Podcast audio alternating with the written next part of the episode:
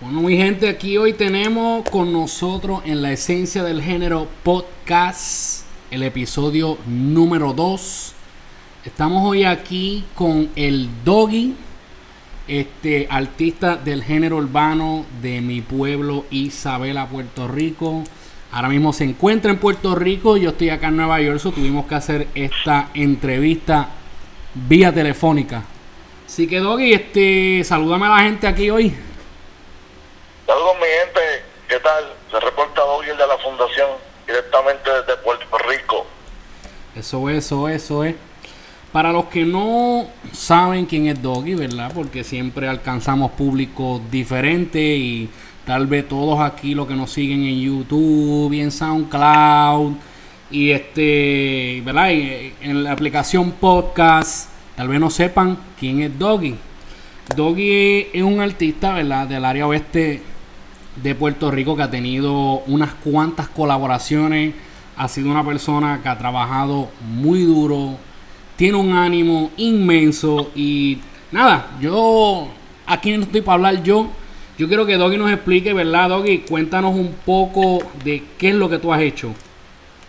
Oye, pues te cuento que en esto de la música comencé en karaoke, como lo hice en mi primer disco en la canción El Subestimado explicando cómo entré a la música.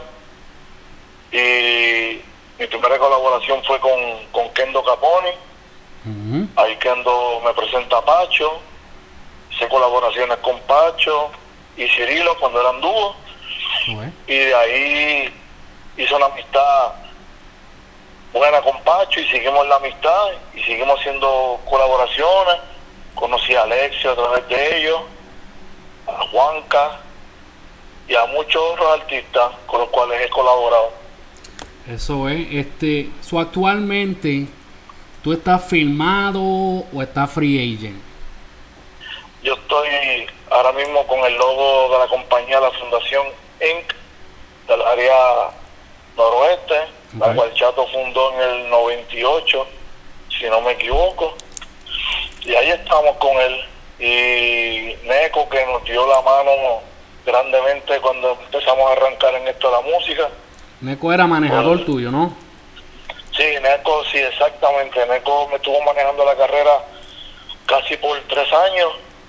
Después tuvo unos, unos percances y unas prioridades, ya va a montar su propio negocio y pues nos dejó el camino abierto para que siguiéramos trabajando.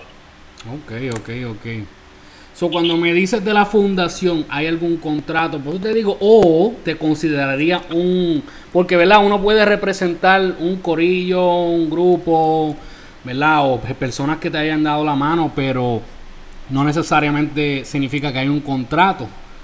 O tú Este- entiendo, te considerarías un artista independiente. Bueno, te digo, yo entiendo tu pregunta, sí, del contrato y todo, no hay contrato firmado, pero como nosotros somos personas de palabra, el contrato que tenemos de la palabra. Una alianza, eso es. Y tras de eso llevo el tatuaje del logo de la compañía marcado en mi piel. Wow. Nos lo hicimos, nos lo hicimos el mismo día, Chato y yo. Y actualmente actualicé el logo, tenemos un logo nuevo, que es lo que están viendo por ahí cada vez que saca un tema nuevo, ven el logo actualizado. Ok. Y el contrato de la boca, como uno dice, pero la palabra de un hombre vale más que cualquier contrato. Eso es así. que tenga, después que tenga uno razón. Mm, la lealtad, la lealtad es algo que casi no se ve. Este, Eso, se llama, hablaste de tus colaboraciones, este, dentro del género urbano vemos que mucha gente a veces, pues vemos la- las personas que están fuera del país, cuando digo el país estoy hablando de Puerto Rico, y pues obviamente tenemos un público grandísimo en lo que es Suramérica, Centroamérica, Latinoamérica en general, y este, a veces ellos no entienden ¿cómo se dice? Ellos, ellos ven, ¿verdad? Lo que el artista proyecta, pero a veces no entienden la realidad de lo que es el género urbano. Dentro de las experiencias que tú has tenido, dentro del tiempo que llevas en el género urbano envuelto, ¿cuál sería tu mayor queja en cuestión del género urbano como tal? Bueno, mi mayor queja, yo no acostumbro a, andar dando quejas, pero te diría que en, el, en este negocio llamado música, aquí son pocas las personas que son leales y mantienen su palabra firme. Mm. Porque entiendo yo que es un negocio y en los negocios no se mezcla la amistad, pero cuando surge una amistad, la amistad va, va por encima de los negocios. Ese es mi pensar. Hay muchas personas que, tras de que no, por decirlo así, tras de que no cumplen con una palabra o, o qué sé yo qué, están siempre con, con el llevitray o con la meter de pie o con, o con la crítica etcétera, etcétera. Por decir así un ejemplo, ah, que aquel fulano le está metiendo, que él está metiendo, si fulano es un flow, es un, como sirve, tirando a ¿me entiendes? Y a veces yo aprendí mucho, porque en esto de la música no es el más que cante, sino es el más que trabaje. Eso es. El más que se mantenga, o sea, que no es correr, es caminar y llegar. Eso es así, eso es así. Sí, esa. Se me fue el hilo. puñeta. Dijiste un punto ahí que quería, quería atacarlo y se me, se me fue, puñeta. Mira, pero, ok, so, me estás hablando, ¿verdad? De que, ok, la gente no es el más que trabaje, I mean, no es el más que cante, como tal, es el, el más que trabaje. La lealtad es algo que casi ni se ve. Ajá, aquí está el punto que yo quería llegar, porque la gente a veces ven las cosas que pasan dentro del género y pues solamente miran, ejemplo, hubo una guerra entre dos artistas, la gente miran, se enfocan en los dos artistas. Y a veces lo que la gente no entiende es, que es un punto que tú traíste, es el trae. El trae a veces es lo que a veces forma guerras entre colegas cuando a veces ellos ni mismo, ni ellos mismos saben por qué están guerreando a veces. Y viene a causa del Jevitray, ¿me entiendes? ¿Sabes? Los estudios, yo siempre he dicho que los estudios de grabación son como las barberías. Es donde, pues, hombres se reúnen y ahí empiezan a hablar y empiezas a hablar tú, ¿verdad? Te sientes en confianza, estás hablando de esto y lo otro. Tal vez haya alguien ahí que no es del corillo que simplemente vino, no sé, a barrerle el piso o lo que sea. Y pues escuchó y llevó el mensaje a otro lado, pero no lo llevó de la misma manera y sucesivamente sigue hasta que, ¿verdad? Se vuelve un bochinche de la nada. Sí, exacto, exacto. ¿Sientes tú? Ajá, dime. Yo siempre he aprendido, ¿verdad? Que si estás en algún lugar y están hablando mal de alguna, de alguna, de X o Y personas, entiendo yo que a veces las personas cuando hablan mal de las otras personas es porque respetan su presencia y entonces en, la ausencia pues se atreven a, hablar mal de la persona. Yo cuando veo ese tipo de situación, yo una persona entonces va, yo callo, escucho y ya ni comento ni nada. Y si en el caso, por ejemplo, que fuese yo que tuviera alguna indiferencia con alguien, yo trato de ni llevarlo a las redes ni nada, y trato de buscar su número y resolver, tú sabes, sin tener que llevar ningún tipo de problema a las redes ni nada. No, yo entiendo perfectamente. No, no, me gustan las tiraderas. No, no es que, no es que, ¿cómo te digo? No es que si hay que hacer, se hagan, pero no es, no es que, no, a mí por lo menos, a mí lo personal, no, no me llaman la atención. Me gusta más cantarle a los románticos a la baby. so, este, ¿entiendes tú? ¿Has sentido que alguna vez te hayan metido, verdad? Porque una de las cosas que muchos artistas hablan es de la, pues, de la metera a pie. ¿Has sentido tú que en algún momento te han metido el pie en tu carrera?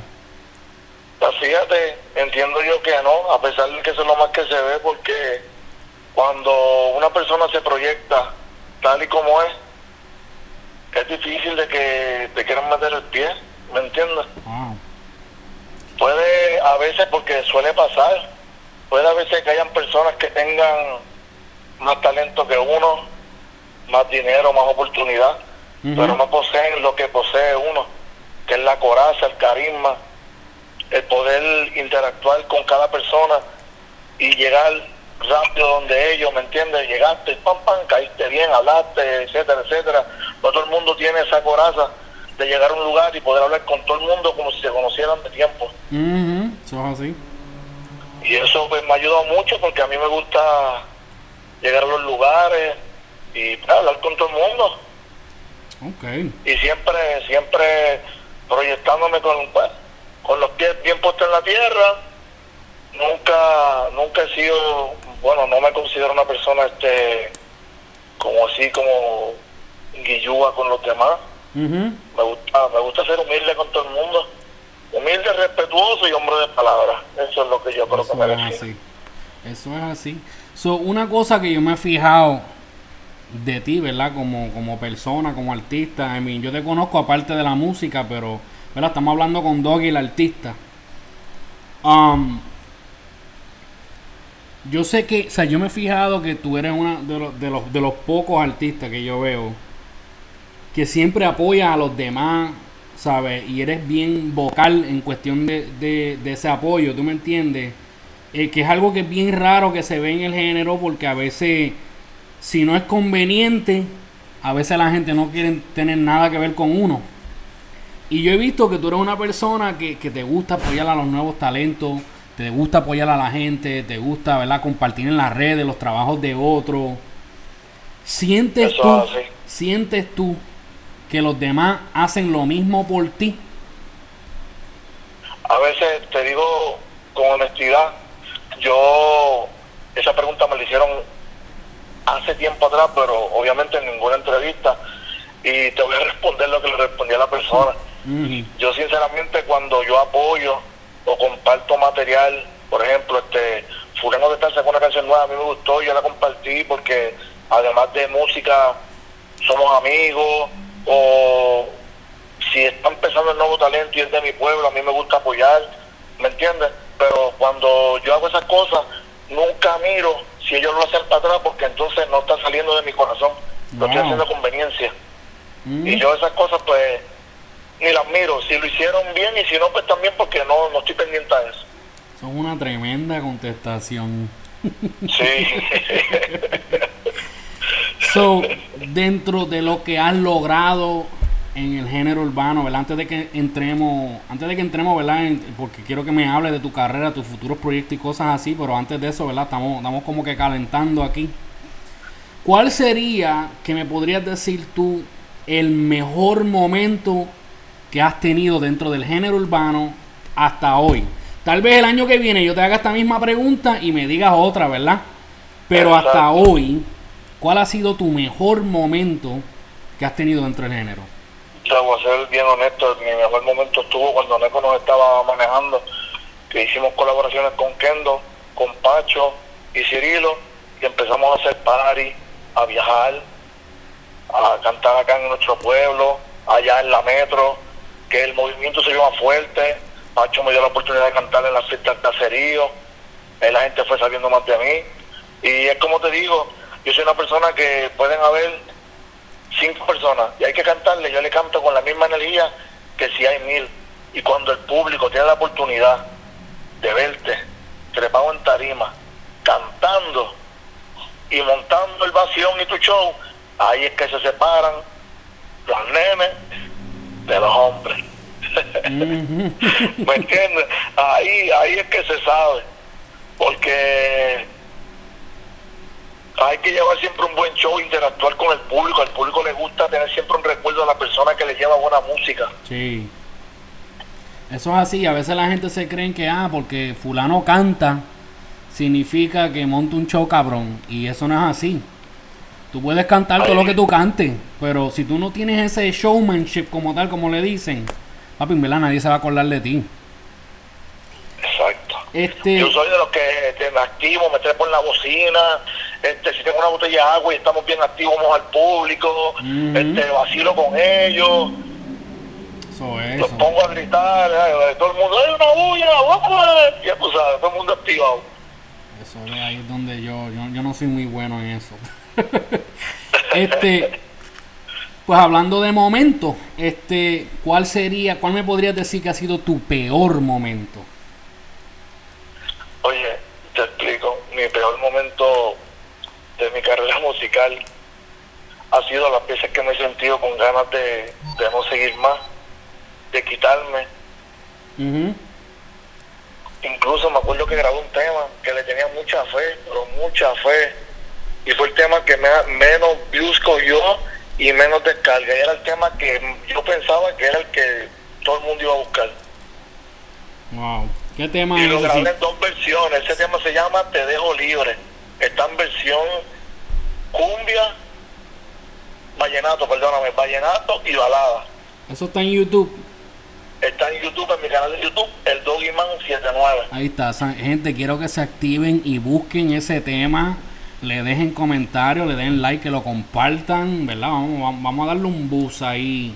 Ese, ese tema en verdad me frustró un poco, yo dije, antes ese tema aquí para mí, yo siempre, y ese tema es el mejor tema, ¿me entiendes? Yo siempre trato de cantarle, si tú buscas en, en mi historial de YouTube, mi música que siempre va dedicada como al desamor, al amor, este a todo eso, porque a la gente le gusta, ¿me entiendes? A la gente le gusta que le canten así. Entonces, pues eso ha sido para mí uno de mis peores momentos en la música. So, cuando tú este, ya básicamente me lo dijiste, pero quería hacerte la pregunta por si acaso quería entrar más en detalle. Y es el tema de la tiraera. Hay algunos que no están de acuerdo con las tiraeras dentro del género. Dicen que no trae nada bueno al género como tal, que no beneficia a nadie.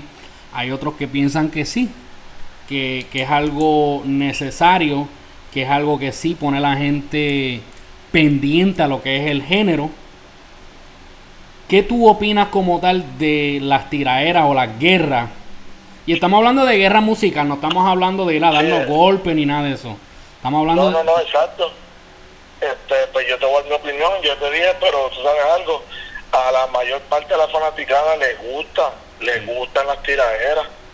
Y hay veces que el género este, necesita tiraderas. Sí, las necesita pero yo, como vuelvo y te repito, yo en lo personal, pues no me involucraría en nada de esas cosas. So, ¿Tú nunca has tenido una tiradera con nadie? No, nunca, y yo creo que nunca la tendré, porque yo no estoy para, ¿sabes? Para, yo no estoy puesto para eso. Lo mío es tener amistad con todo el mundo y tratar de, de, de llevar un mensaje positivo, unión, y acuérdate que si somos de, por ejemplo, si somos de del área oeste. Si yo subo, tú subes. Si tú subes, yo subo. ¿Me entiendes? Obviamente primero tiene que montarse uno para poder ayudar al otro, pero ese es mi pensar. Ok. y yo he visto que tú has sido uno de los de los más que ha sido vocal en cuestión de lo que, ¿verdad? Lo, lo que le han llamado el movimiento Free Pacho. Um, ¿Cómo está tu relación actual con Pacho? En estos momentos? Está bien, siempre nos escribimos, nos hablamos. Pacho y yo hicimos una amistad real y de corazón. Y yo con las personas que me ayudan, siempre soy agradecido. A mí me enseñaron desde pequeño que cuando una persona te ayuda de corazón, tú tienes que ser agradecido. Siempre. Nunca le la espalda a quien te da la mano. Entonces, esto es algo que una vez Pacho y yo fuimos a comer en familia y me dijo, oye Doggy, este, yo puedo estar pegado como Dari Yankee y siempre voy a ser tu amigo. Y le dije, ¿sabes qué? Tú puedes estar pegado como Dari Yankee o puedes estar sin cantar la música y ni hermandad ni lealtad la vas a tener de por vida. Wow. Mi gente, por si acaso estamos hablando de Pacho de Al Qaeda Incorporated, por si acaso. Ajá, continúa. Y cuando Pacho pues tuvo la situación con las autoridades, pues que lo se lo llevaron preso yo siempre me mantuve en comunicación, siempre busqué la forma de escribirle, de estar ahí, procurar a sus hijos, a su esposa, a su familia, porque hicimos una bonita amistad, ¿me entiendes? Entonces ya cuando hay una amistad envuelta, eh, la música yo la saco aparte, nosotros hablamos y a veces lo menos que hablamos de música. ¿Me entiendes? Eso es como está la familia, este, todo bien, ¿y qué? ¿Cómo te va? ¿Me entiendes? Entonces después, si sobra un poquito de tiempo, hablamos de música, mira, tengo esto, tengo lo otro. Oye, y por cierto, ahora que te estoy hablando así de Pacho, lealtad y eso, tengo un tema con Pacho, lo tenía al guardadito, y vamos a hacer Juanca, Pacho y yo. Se titula No voy a parar, producido por Yeti. Ok. trap bien, bien poderoso. ¿Tiene, la exclusiva la tienes tú ahora mismo. ¿Tiene fecha de salida ese tema? Juanca le va a hacer unos arreglos a la parte que él tiró este jueves, que asumo yo que es mañana, si mañana estamos jueves, y tan pronto tenga ya esos arreglos, diría yo que en una semana ya ese tema está para la calle dando duro. Eso es. Y según tengo entendido, muy pronto va a salir Pacho, ¿verdad? Eso es así. Eso es, eso, eso, para todos esos fanáticos. Todos esos fanáticos estén pendientes. Por ahí viene el tema Juanca, Doggy y Pacho. Pronto sale Pacho por ahí, que yo sé que va a azotar la calle con mucha música nueva. Duro, duro, como ellos saben hacerlo. Este, antes de irnos, futuros proyectos que tenga, aparte de esa canción que me hablaste de Pacho, ¿cuáles son los planes de, pues, de lo que falta del 2017 para el 2018 para Doggy?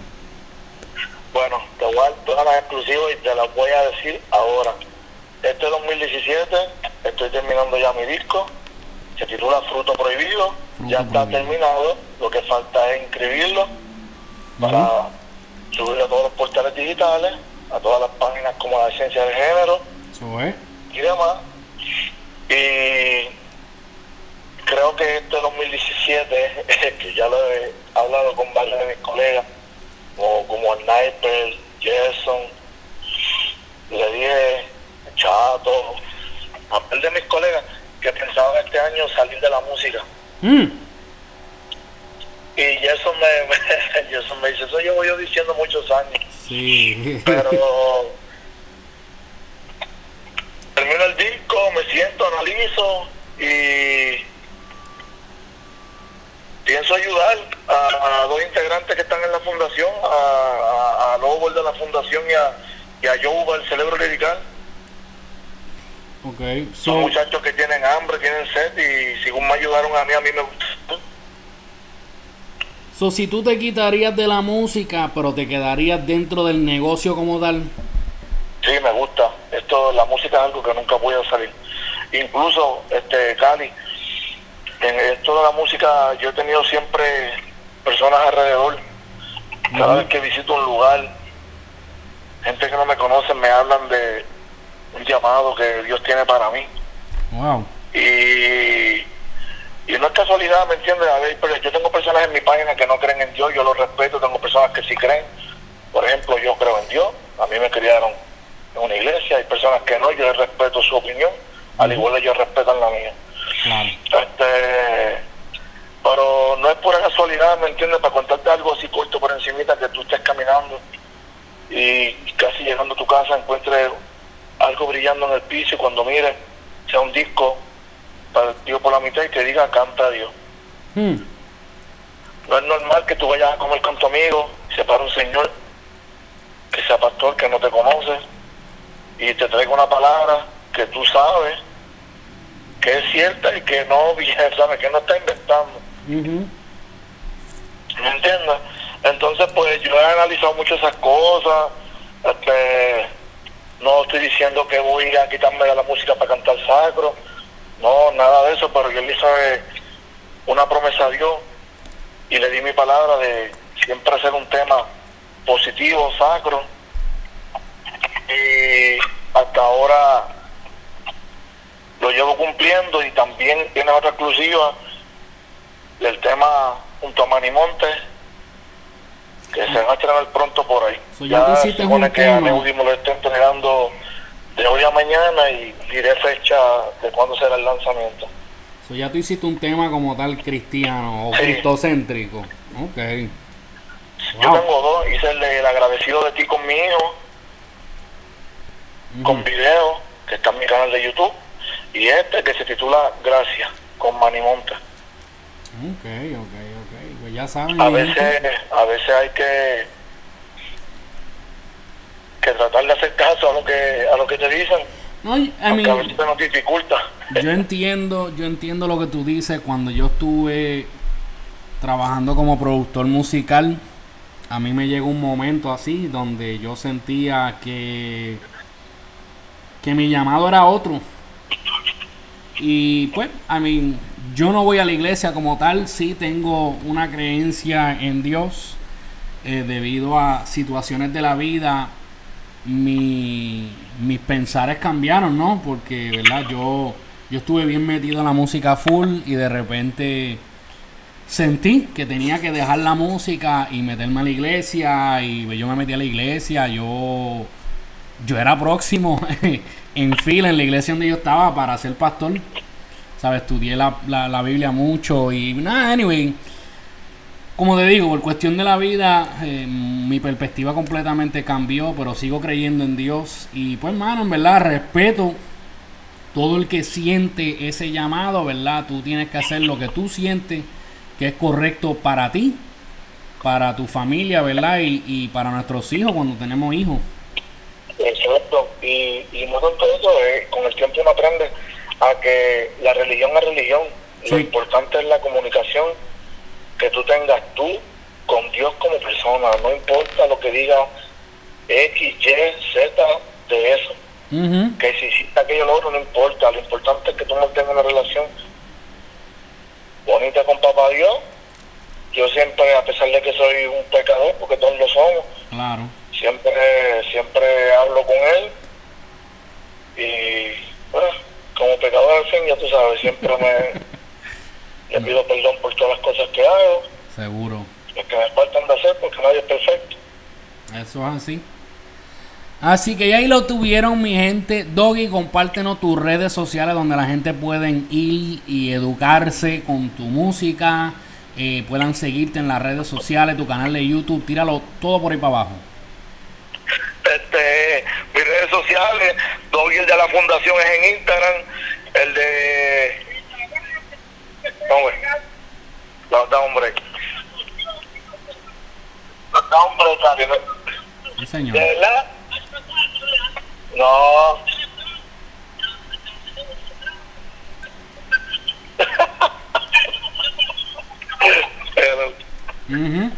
Es que me ven estacionado y piensan que en el carro cansado así un tipo. Ay, sí, este, discúlpame, ¿en qué nos quedamos? En las redes sociales. Ok, mis redes sociales, en Instagram, Doggy el de la Fundación, en YouTube, el Doggyman79, Facebook fanpage, Doggy el de la Fundación. Ahí está. Ahí lo tienen mi gente. Quiero que se activen. Busquen a Doggy. Escuchen su música de verdad. Que yo sé que no los va a defraudar. Les va a gustar muchísimo. Si no lo has escuchado hasta ahora, ¿verdad? Si lo sigue, pues aquí te enteraste de las exclusivas. De qué es lo que va a pasar. Qué es lo que tiene en mente el Doggy ahora mismito, ¿verdad? Porque e, esa es la idea de parte de estas entrevistas, que la gente vayan viendo y conozcan, ¿verdad? Yo tener una conversación con ellos y que la gente como que conozcan más a profundo de quién es la persona detrás del artista. Así que Doggy, de verdad quiero darte muchas gracias por darnos esta entrevista. Ha sido un placer. Yo sé que llevamos mucho tiempo hablando de una entrevista, pero todavía no había desarrollado el formato que quería hacer para el podcast de la esencia del género y no se había podido dar, ¿no? Incluso nos vimos en Puerto Rico, pero tuve muchas situaciones personales con mi mamá, que es lo que estaba bregando allá y pues no pude en verdad encontrarme con nadie en este último viaje, pero yo espero que la próxima vez que yo esté por la isla quiero sentarnos y darnos, ¿verdad? Aunque podamos compartir así mismito, prender las cámaras y tener como un compartir que la gente también pueda disfrutarlo con nosotros. Claro que sí, Cali. Siempre a la orden y gracias a ti, a la esencia de género, a toda esa gente linda que sigue tu página, la mía, y que viva la música, que viva la música. La música es donde uno expresa todo el sentir. Eso es así, eso es así. Así que mi gente, ya saben, pendiente al doggy para más.